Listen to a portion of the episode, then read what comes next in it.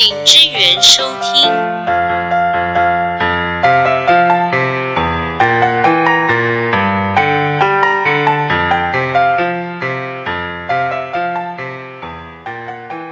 欢迎回到，请支援收听，我是 W 我是大叔，我是喜文，大叔。大叔是是你应该讲个自我介绍吧？我是我算是那个新的客场主持，对，这是威霆啦，威霆之前有跟我们录过一集节目，然后我们今天邀请了呃花莲餐饮业呢，应该可以说是最瘦的老板，就是我们的喜文。哦，这一点我还蛮有自信的啊。只差你没有讲说，那你是最最胖的。没有，我我有我有看过更胖的，或是差不多的。我们节目已经大概快十个月没有更新了，停更了十个月，对，都是因为疫情啊，不是因为我们没有灵感。对，所以大家应该可以接受这个原因啊。因为疫情的关系，其实我们餐饮业变得很无头苍蝇在忙，没错，很复杂啊。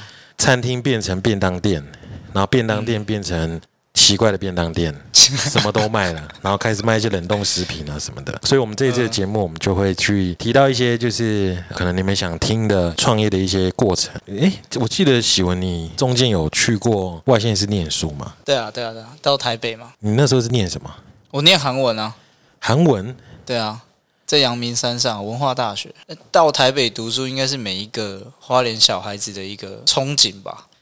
应该可以搭只是想去捷运啊夜店吧？还有还有叶冲所以为什么是选韩文？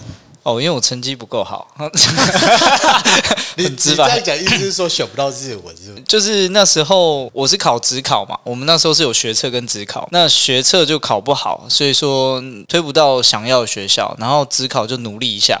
那他不是会有那个落点分析吗？你不是都会有那个分数，然后他就说哦，你国英数考多少，大概就会落在哪里什么之类的。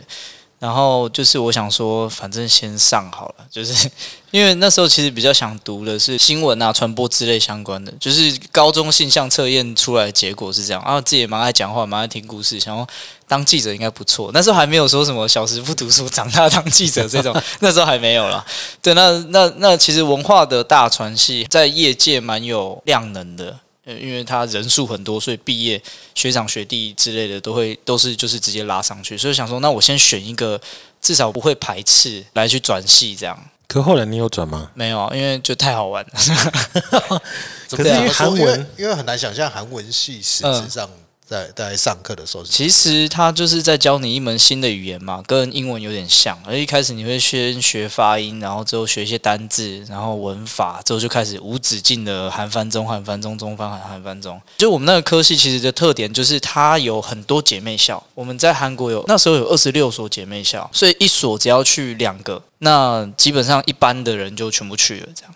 就都可以去韩国就对，然后你只要缴文化大学学费，在那边是完全就是也是生活费这样而已，就是以出国的角度来讲，这样省很多。那时候才刚刚开始流行韩国文化，所以我考进去的时候成绩其实还好，但是之后成绩它的要求就比较高，就是在我之后就就涨了。所以你在就学的时候就有去去韩有有交换学生啊，我是去釜山啊，因为一样是成绩没有很好，比较好都去首尔啊。就是私速列车那个城市嘛。哎，对对对对，但是我觉得釜山很棒，它很像高雄。如果说首尔是台北的话，对它是海港，然后那边的人也比较热情一点，对，你会感受得出那种就是人跟人之间的温度是不太一样的。可是那时候你去多久啊？我其实去半年而已，就是一学期，对，然后寒假的时候就跑去首尔那边，就是找朋友玩，就玩一个寒假，然后之后再回来，这样原则上是可以到一年呐，可我怎么提早回来？就怕我老婆跑掉，那时候是女朋友，哦，对啊，就是远距离嘛，觉得不要不要太久这样。对，当时有畏惧在那边交女朋友，就对，畏惧也不是畏惧啊，还是其实不能讲。不好说。那我们先跳过吧。没有啦。再回来。哎、我老婆到现在就是就是我之前的女朋友，不是之前，就是我也只有一个女朋友，我也只有一个女朋友，我现在没有女朋友，可是就是老婆 OK，OK，这样没关系对没关系大家都已经结婚了，我们都懂。没有了，那时候真的啦，而且韩国人嘛，呃真的是文化的差异啦，所以在个性上，其实你会觉得好像就你你没有办法想象跟他们一起就是生活的那种想法，没有那种想法，对啊。而且韩国女生她们也会比较希望是可以交韩国的男男生，他们甚至就在结婚的时候，如果你的女朋友或是你的男朋友不是韩国人的话，家庭会反对。这么保守，对他们其实社会上还是蛮保守的，而且女生结完婚之后几乎就是没有办法出去工作或什么。其实她的女权来讲的话，并不高，并不高。其实台湾的女生，我老实说是比较女权是比较高的，意识也好，啊或者是传统价值观念比较没有就你像以前一样看有多少老公怕老婆就知道了。有人不怕老公怕老婆吗？哦，力宏吧啊，他 没有，他现在很怕。好像很他现在怕的要吓死了这样，要几扣对。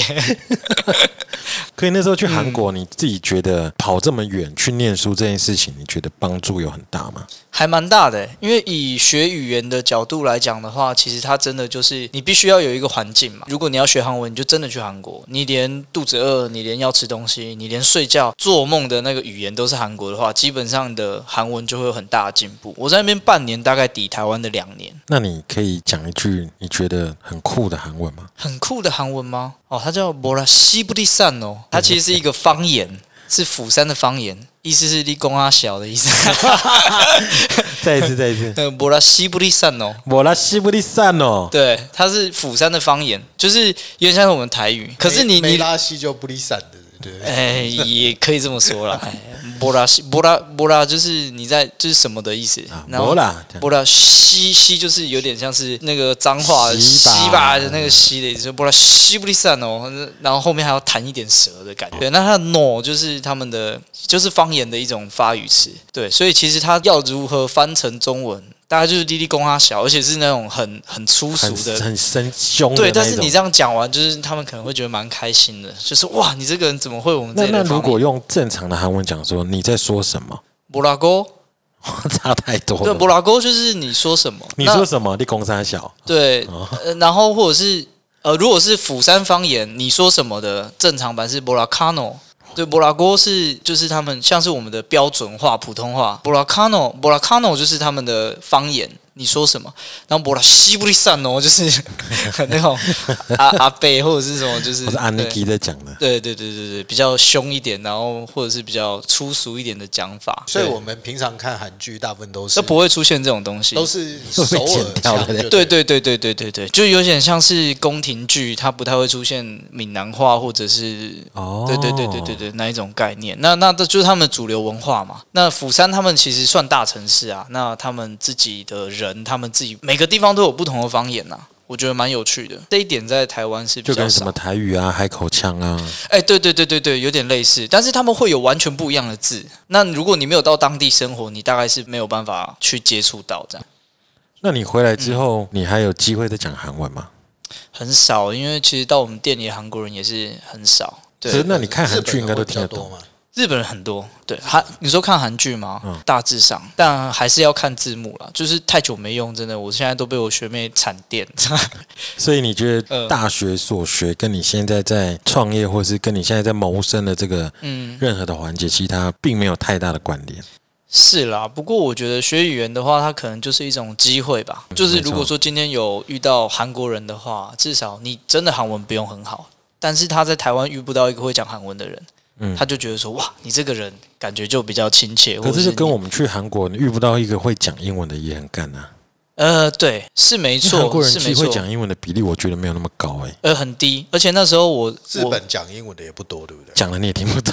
呃韩文讲的你也听不懂，他们叫 Konglish，就是直接用韩文去，就像你知道我们圣诞快乐吗？嗯英文是 Merry Christmas，他们叫美丽是 Christmas，它是完完全全用韩文拼出来的字，但是它是英文。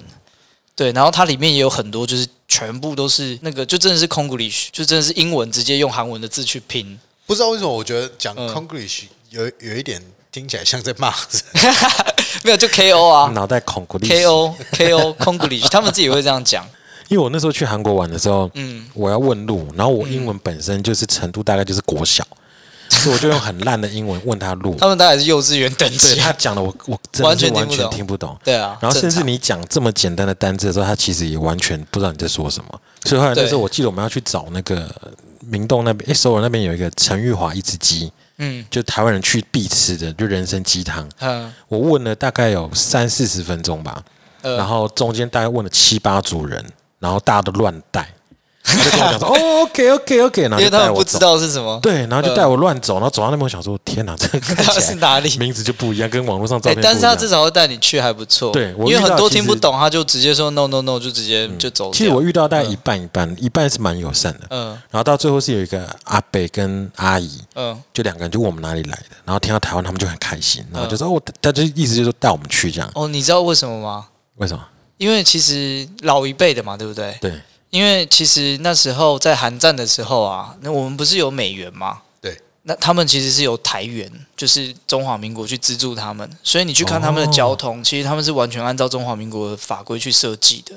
所以他们的交通的法，就是交通的号志那些，看起来你会觉得很熟悉。所以他们现在交通很乱，就对。呃，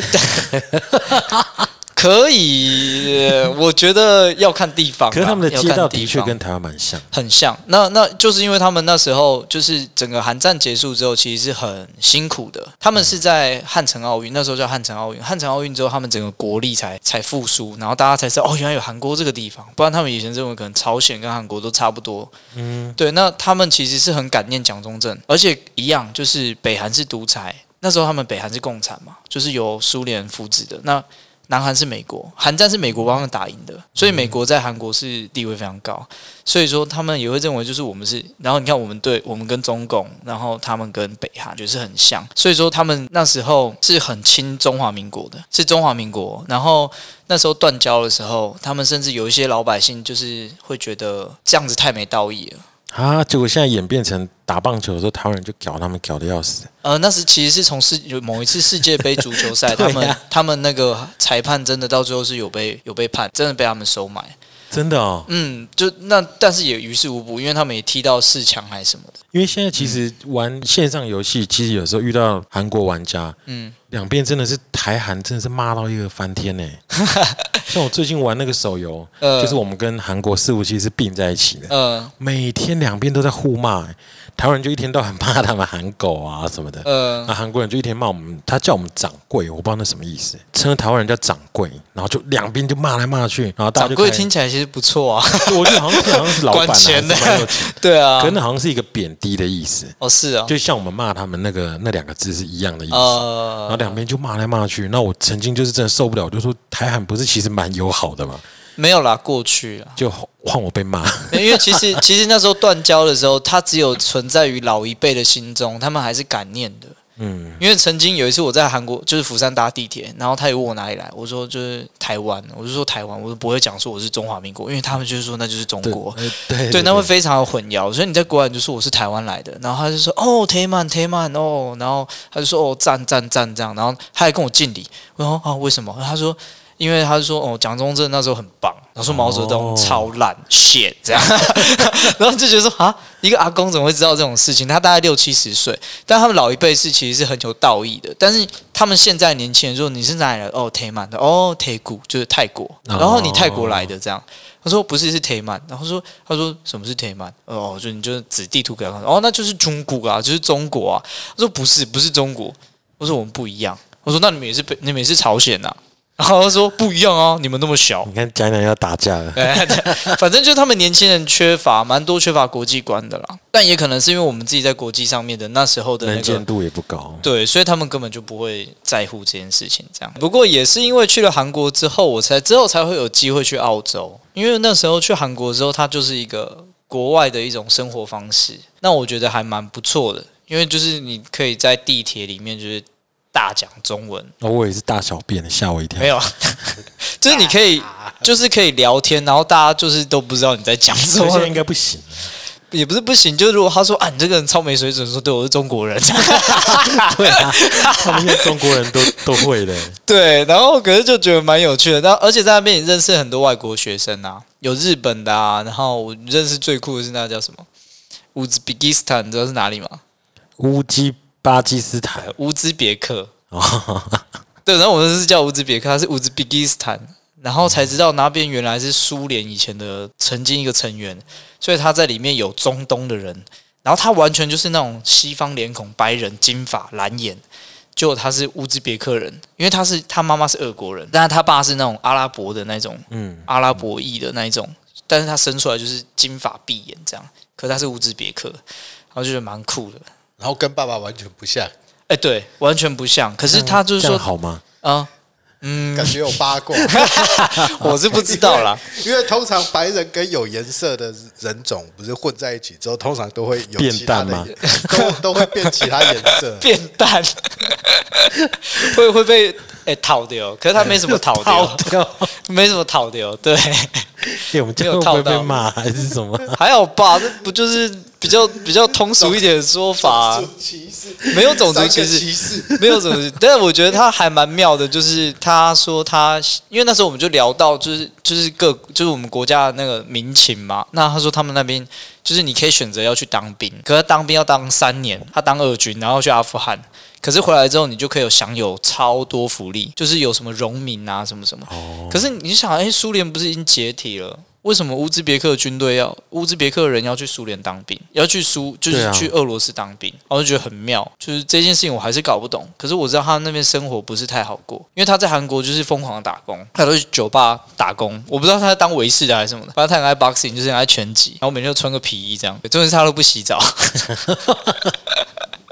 对，所以你后来去澳洲是因为你回台湾之后怕老婆跑掉，所以你带老婆去澳洲。应该说，他也很想要一个外国生活的经验。对，因为他其实没什么机会吧，就是去澳洲打工，working holiday 很流行，对啊，因为大家都回来都可以存到第一桶金啊啊，然后怎么样？现在也是啊。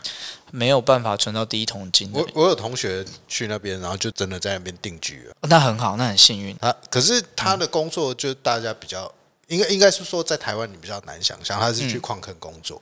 对啊，哦，就是我觉得那时候，呃，那就讲到澳洲好了。反正韩国大概就是这样，除了喝酒之外，就是 韩国人喝酒很猛，是不是？超猛，因为他们有个习惯，他有个习惯就是他们上大学第一年在玩跟喝酒，男生第二年就休学去当兵，他们要当两年兵。那你知道，其实韩国就是南北韩，他们现在的状况其实是休战，不是停战哦，是休战，也就是说现在是休息。我们现在真的打起来没有责任的，所以其实他们那边还是很紧绷。那韩国他们就是他们，我觉得他们辈分是一件你在台湾有点难想象的事情，就是他如果大你一岁，他可以对你拳打脚踢，可是你如果要出去吃饭，他就哥哥就要买单，哥哥就一定帮你付钱，你可以不用出到任一毛钱，可是你你可是你在路上见可是你要被他打，对，就是要被他欺负，真的是欺负。有些很过分会真的欺负你，但是至少你要敬礼啊，或者是要就你要现在还会这样吗？会，我那时候去的时候还是这样，他就是一个民情。当完兵又跟没当兵又不一样，当完兵就真的是男人，他们那是两年很硬的那一种，所以他们韩国你看不到像你这种身材我有看过很少，中年，对，那是中年，但是他们的年轻人因为真的是超，因为你想他们这必须要维持那个体能，真的打起来的时候马上就要能够作战的，所以他们当完兵就真的回来练，就很老了这样子，而且是男人。然后他回来就是大二，那好好读书。那读书他没有找到工作之前不能毕业，因为毕业没有工作是一件很丢脸的事情。然后他们一个人出去吃饭也是一件很丢脸的事情，所以为什么？就是民情啊，不知道，就是大家一定要出去。假如我们三个一定要三，就是至少两个人以上出去吃饭不，能自己出去吃饭？没有，他他会被大家用异样的眼光看，就是说你这个没朋友，你这个没朋友，你就是这个人就做人失败，所以你才会没有朋友。他们很多东西其实很压抑，就是就是，我就问那个弟弟，我就说，哎，那你这样子，就是你看你一个社团里面的那个热舞社哥哥，就是时常凹你啊，欺负你什么的，那你都不会觉得心里不平衡吗？他说，哦，撑一年就好了，反正明年就有弟弟进来了，就是在传承，对，这就是个传承。我我们想说，我嗯们去当兵的时候，就是都要等学弟进来嘛。对，他是各阶段都要等他们。就是一辈子都在对当兵。没错，对对对对对，没错所以你就觉得说，哇，这个很压抑。那你要怎么排解这件事？要说就是排排给下一个，就是他哎他他就对下一个，就是对他比他小的比。台湾还要差。我目前目前好像是，目前好像像是，对，但是啊但是就是没有人敢生小孩，尤其生个儿子。被欺负，嗯，也还好啦。不过他们那边的确是很沙文主义是很重，就大男人主义是很重，就是民情嘛。那男生就是要呃当兵，所以他们大一的时候就几乎都在喝酒，然后酒量就算不好也会练得出来啊，。这跟台湾大学生一样啊，没有哪有有人就是真的去读书的啊。很少。就要喝就直接喝四年。大部分都是这样。对，但是他们是喝一年，喝一年之后当完兵两年，回来之后就是认真读书，然后把一把大一就是，所以他们大一的课通常都还好，就是他们是一个先把后面两年的份先喝完的意思，对？有点像，有可能就就是是先玩，啊然后再去像有点像是那种蜕变，单身趴那种的，就是啊，干我要去苦了，那我一定要先先爽一下这样。对，但是他们回来之后，而且我觉得很妙，就是他们没有工作，他们不能毕业，就很丢脸。就是如果学校不会让他毕业，还是他可以一直延毕，哦，他可以一直他可以一直延哦，毕是。他们学制允许说你可以不要毕业，等一直到你找到工作为止，我不知道，总是有方而法不。而不是学校说你要毕业，你要拿毕业证书是先把你的录取通知拿给我看看这样。哦，没有没有没有，但是我觉得这样对学校也不是一件坏事啊，就是他还是可以继续收学分费，有的没的，对啊，太其实这样子。蛮聪明的、欸，对啊，你说大学方面吗？那我觉得这蛮妙的。少子化的情况下，没有，没有因为那时候我为什么特别讲到这个？是因为我那时候有参加那个热舞社嘛，就是那边热舞社。因为其实我在那里其实是去上语言中心，就是那种教小朋友的，教外国人的啦。所以就是从小朋友那种就是很很基础的开始教。那其他时候生活方面你要跟当地人有接触，就是另外一个。所以我那时候去参加他们社团这样。然后就差一岁，你就发现哇，那差好多、就是要敬礼要干嘛？然后忽然有个三十岁的进来，我大家都快跪下了，你知道？我想哇，这是热舞社的指导老师还是什么？不是学长。我说哇，学长什么意思？因为在台湾这舞社，你通常是呃，你很会跳某一种舞哈，或者是你很会跳舞，那你在社团里面的地位就很高，就没有他那个是年纪很大，一进来哇，大家全部都快跪下了这样，然后然后跳不动这样。对他根本不会跳舞，他根本不会跳舞。然后我想说，我靠，这个人是哪一号人物？是老师吗？还是什么什么？大家对他这么尊敬，然后没有是大学长。我说为什么？他因为他还没找到工作，所以他还没毕业。可是他在这舞社可以 备受尊敬。，对，我就觉得说，哦，好吧，那可能他可能也是很 enjoy 这种感觉，所以一直留着，然后还去指导人家怎么跳舞，指导人家怎么跳舞。用嘴巴跳，当然就说，哦，你手要摆这样这样，哦，这个这个 wave 这个感觉，这个定点一定要这样，哦够大力够大力才行。他根本不会跳，魏婷，你知道喜文是跳街舞的吗？我知道啊，你知道吗？我知道。对吧？我们那时候可能聊过，那你知道我以前也有跳过吗？你你跳什么？我，我会我会单手撑着，然后身体这样你抓那个以前是跳哪一个 breaking 吧？啊，对啊，你以前是跳 breaking，对啊，现在就变得 old old school。现在现在你可能会比较容易把自己 breaking。道我最后一次跳的时候是当兵的时候，啊然后因为我其实身材一直都讲，然后当兵的时候就大家那边瞎拱啊，哎，你知道我当十二天兵而已吗？我就当国民国民兵啊你，超爽是因为被瞎拱跳 breaking 之后就只当了十二天，不是，这是 一起发生的事情。然后那时候我跳的时候，所有人就说：“哇，好灵活的胖子，什么什么。”然后就当大概应该有快一百人面前，嗯，就跳的时候我跌倒了，然后跌超重，就是也跌到快不能呼吸那种，然后全场就暴动了。后来我就发现说，其实会跳舞没什么。就是你要跳失误，那才会红。我记得真的超级痛的，然后一起来之后我就开始找一堆借口啊、太久没跳，你看我那个筋太直了。灵活的胖子哦，嗯 对，所以 喜文之前是跳什么 style？也是 breaking 啊，也是 breaking。对啊，但之后就变成，因为我之后就习惯性脱臼，就是你说单手那个，我单跳就跳个几下，我记得破纪录了吧？就是原本只能跳四下，那一次可能跳到七下，四天可以跳四天，没有，就多跳了几下。可是那时候就有点得意，就是哎、然后就脱臼了，然后就习惯性脱臼了，然后我就没办法再跳 breaking。就是如果说要单手倒立这个动作，可能就没办法，就是他就会脱臼，然后我就就就反正就没办法做，所以之后就跳 freestyle，就是就是直接跳，就是 hip hop。那哎、时候就其实你知道，我现在在看到我们现在这种年纪的人在讲嘻哈、饶舌啊、街舞，我都会很难想象，因会吗为你因为你会觉得那个是比较年轻，他们体力或是他们的形态在做的事。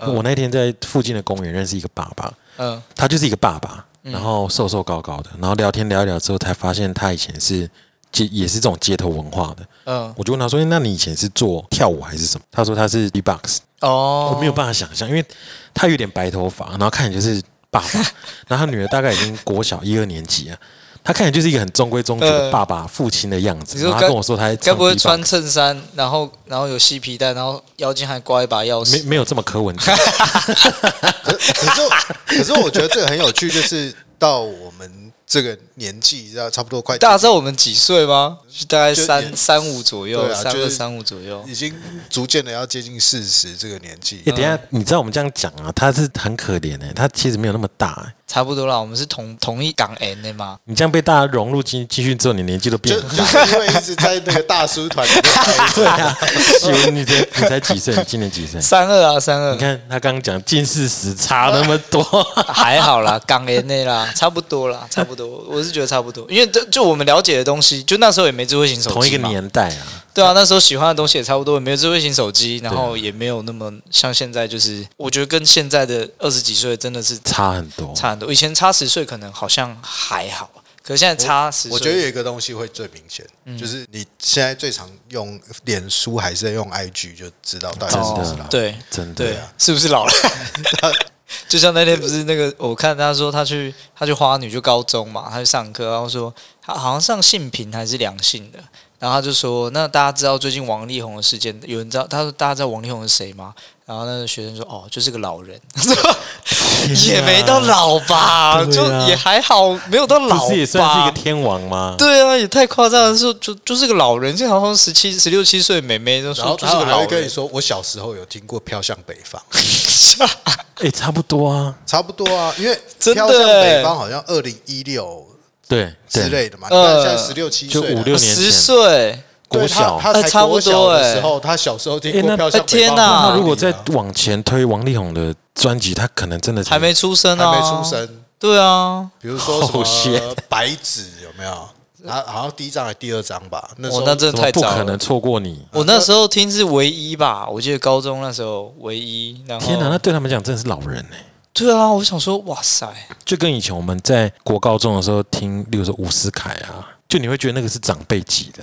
就是呃很前面的那种实力派的歌手。没有啦，以前我们那时候就是大家都是在比说，你家里面的那个柜子就是不能有华语的歌手，都是日本人，西洋要不然就是西洋的。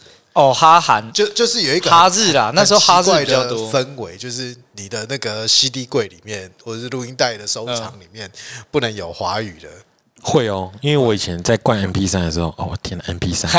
对，在灌歌的时候，我也会特地去抓那个西洋专辑，然后嗯抓封面，嗯然后到我朋友面前拿的那个，就是你看哦，这最新的西洋专辑，里面放出来是 S.H.E，然后我们看就是哇，这是什么？就黑什么黑眼豆豆啊什么？呃，。黑眼豆豆。然后你就跟他讲说，对啊，艾维尔。听热狗，拜托，这是。热狗那时候哦，那时候他那时热候狗那时候好像还比较地下，地下。对，他第一张短专辑 G 那时候也是比较地下。在。那种宿舍的那个区域网络里面流传的一哦种。哦哦，劲歌嗯嗯嗯嗯嗯，劲歌哎。天哪，我们好像聊太远了。好了，回到回到澳洲，回到回到澳洲，为什么那时候会出国？就是那时候老婆她就是想想说，就是有一个不同的一个国外的生活方式嘛，然后那时候就一起去了。那其实还蛮大胆的、欸，就是那时候我们就真的是网络都先查好嘛，没有先查好工作，没办法，就是只能查先预定那个背背壳，然后我们就是一卡行李，就这样一人一卡行李，然后就博斯的那个机场下来，然后就就开始就是新生活这样。啊，我觉得这种行李，然后配两百万现金，没有那么多啦，那时候只有十万块台币。那时候我把我退伍金跟我从小到大红包钱从邮局领出来十万块，我们两个人十万块，对，然后就是好就开始了这样。然后我觉得那种那种感觉是很就很冒险啊，你这样才刺激啊，你才会成长啊。对，这样绝对会成长。可是应该我觉得蛮多人会没有办法接受。可是我听过一个例子，是嗯我哥一个朋友，然后他们也是情侣，想去澳洲，然后去了之后也是一直找不到工作，然后就被人家当黑工啊什么的。对，他们也是带了各各十万吧，嗯就后来那十万都烧完就回来了，哦，然后没很多久，对，这个很多很多就是去，然后两个月、三个月烧完就没了，然后就回来了。那我那时候是给自己一个目标，就是不管怎样，我一定要待满一年。可你那时候在那边是做什么工作？我其实做蛮多工作的，我前面失业了大概两个月到三个月，那时候钱大家都这样讲，钱花完工作就会找到了。可是那边就很多黑工啊，就是黑工就是没有保险，然后薪水比原本的法定薪资还要低。诶，这不就花脸的工作吗？但是我觉得至少这样讲其实很，没有没有，你如果在花莲，你如果在花莲，对不对？你至少你有你有你的背景，对不对？你有家族，你有背景，你有学历，你从从别的地方来的，对。就就会有点像，因为像那时候我不是说我有个同学也是去澳洲，然后就定居，嗯，嗯。然后啊，你要去 working holiday，它有一个年龄限制嘛，就是你满三十一岁之前可以去。嗯。那时候我就是已经满三十，还没有满三十一，他就问我要不要去。嗯然后我说大概要准备多少钱？要要去了之后要要怎么办？他说去了那个工作你不用担心，呃我们这边一直都有缺，嗯一直都缺人。然后他说重点是你来了之后要买一台二手车。哦，因为很远，对，就是去什么地方都很远，然对后都要要有东西，就要有车子可以代步，这样跟花莲一样。一样啊，没有啦，差然后没有差蛮多的也。一样啊。这没有没有那个，但是你在台湾你可以申诉嘛，你有身份，你是国民嘛，但你在那边没有人插小你，你真的就是有手有脚会呼吸的一块肉，所以你在那边真的就是要去拼，然后都是劳力活，不太可能他说我找一个没有学历认证的人来嗯，没错。做做行政，那个然后英文也不好还是什么的，所以你去那边都是劳力活，所以你那时候真的是变汉朝。哎，那个外国人都一百九，用干啥？哎，我这是我是我是什么汉草？对我一百六五十公斤，是要去跟人家而而且澳洲的运动风气又很盛，对，所以他们那边其实就是反反反反正就是到了那边之后，你就会发现啊，那个真的是完全不一样的国情。然后我觉得就是也就是那种冒险泛滥的精神，就好开始了，下一步怎么走？赶快去找背包客栈，然后要怎么搭公车去，然后如何进驻，然后一个礼拜之后要搬出去，赶快在这一个礼拜的时间，赶快找到下一个可以住的房子，然后又要省钱。然后前面一个月我真的什么工作都做，然后那时候还先买了二手车，我记得是一一台一九九八年的 Festiva。Ford Festiva 手牌的五呃六呃五速手牌，因为手牌就可以更便宜，因为那边就是大家都可能会开手牌的人比较少，所以手牌又可以更便宜。然后我是直接从上一个背包客直接再传给我，所以我记得是一千五百块澳币吧那时候，但是那时候的澳币是一比三十哦，现在是一比十七吧。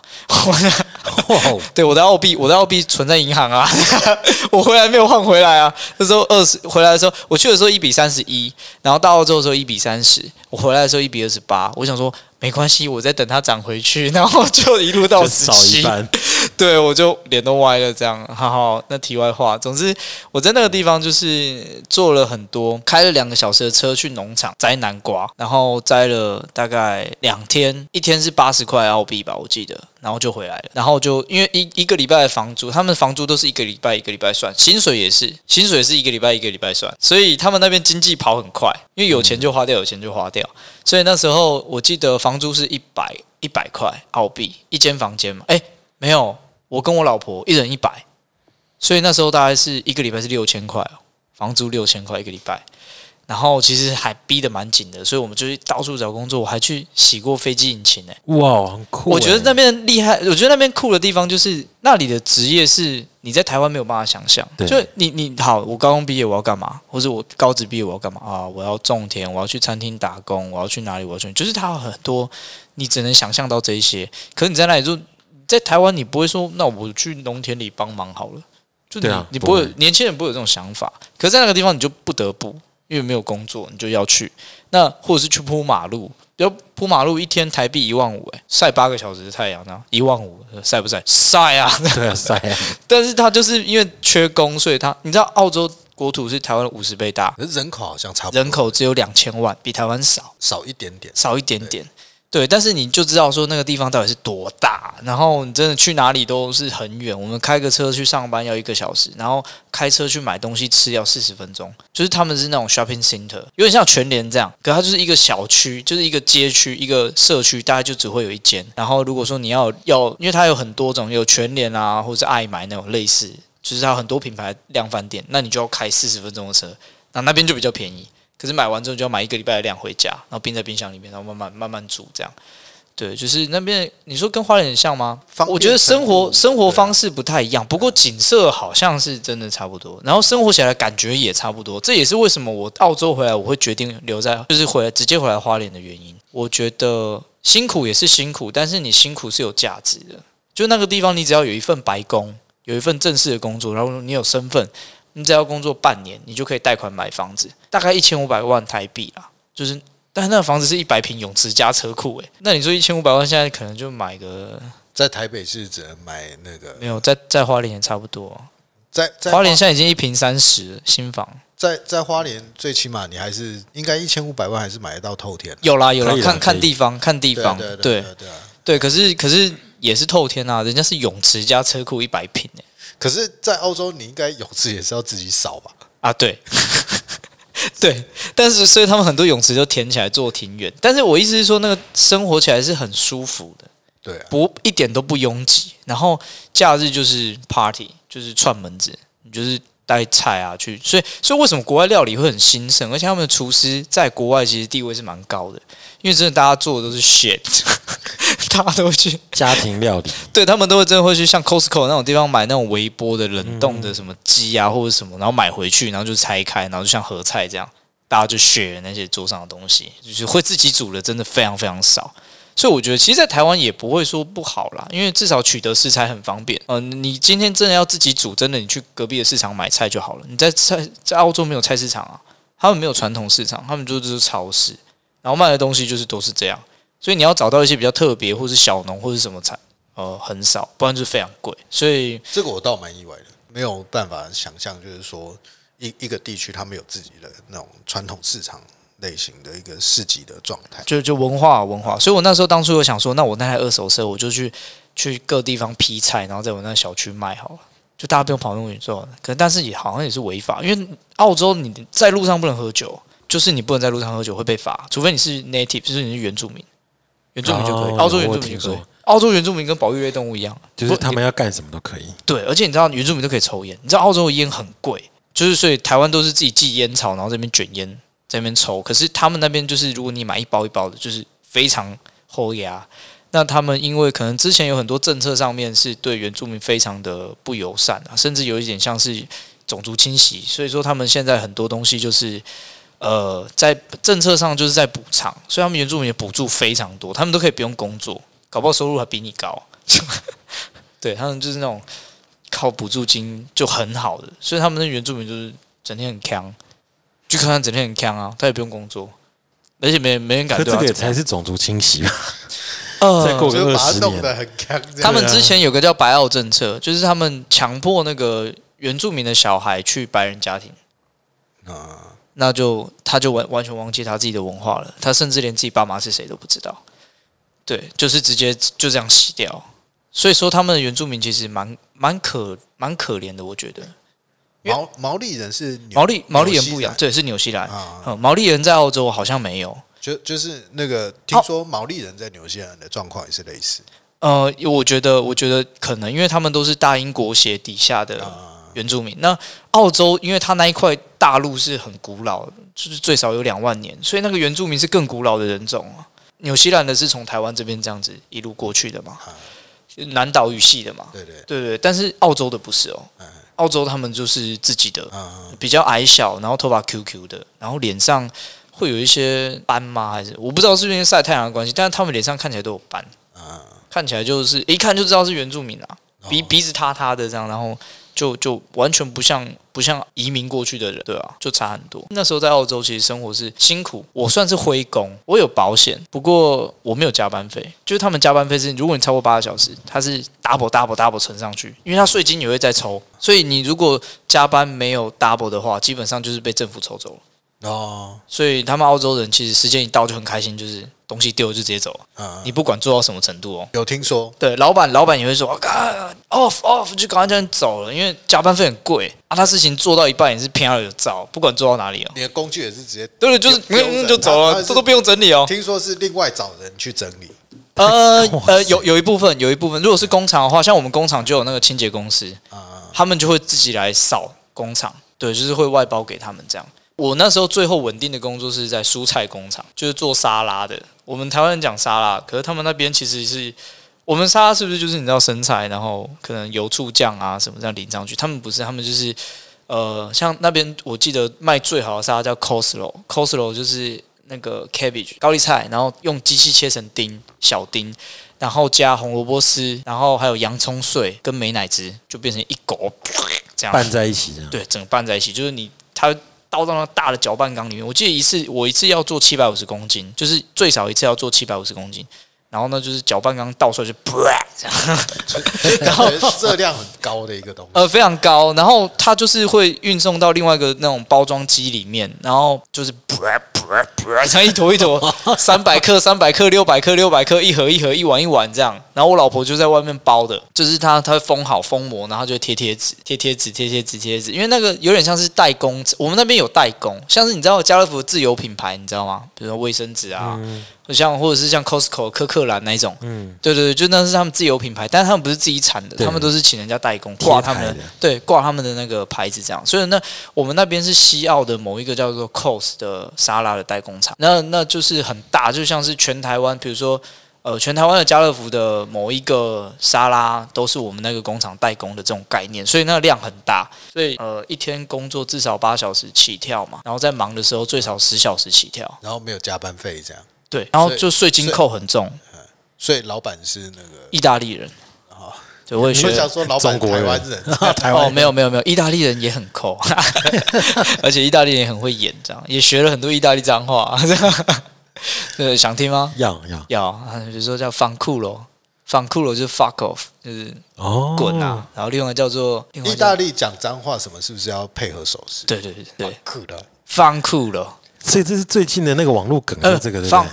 不是那呃，在印度这样是吃，I want to eat，然后在意大利是 fuck off，是完因为我看全不一样的意思。最近有很多网络梗，就说就是学意大利人手就一定要讲，对他手这样，他他手这样就是就是就像我们比中指的意思一样。就。就是那个啊，印度人如果头不这样就不会讲话，然后那个你叫呃。意大利人手不要动，他可能也不知道怎么讲 对对对对对对，意大利人手势很多，所以他们有个手势就可能就代表什么，对，而且他们很戏剧化，非常戏剧化，他们就连脾气都是，就是会爆炸，他会贴着你的脸十公分大骂，话他会 fucking doing 这样，就是很情绪化，然后下一秒就说啊啊，那你你刚刚这样还好吗？还是什么？直接就说你这人格分裂，对，反差太大了吧？然后一个叫 f u n k o 是 fuck off，还有另外一个叫 K c a t o f i K c a t o f i 就是也是这话台 fucking doing 的意思。f u n k o 是 fuck off，滚开。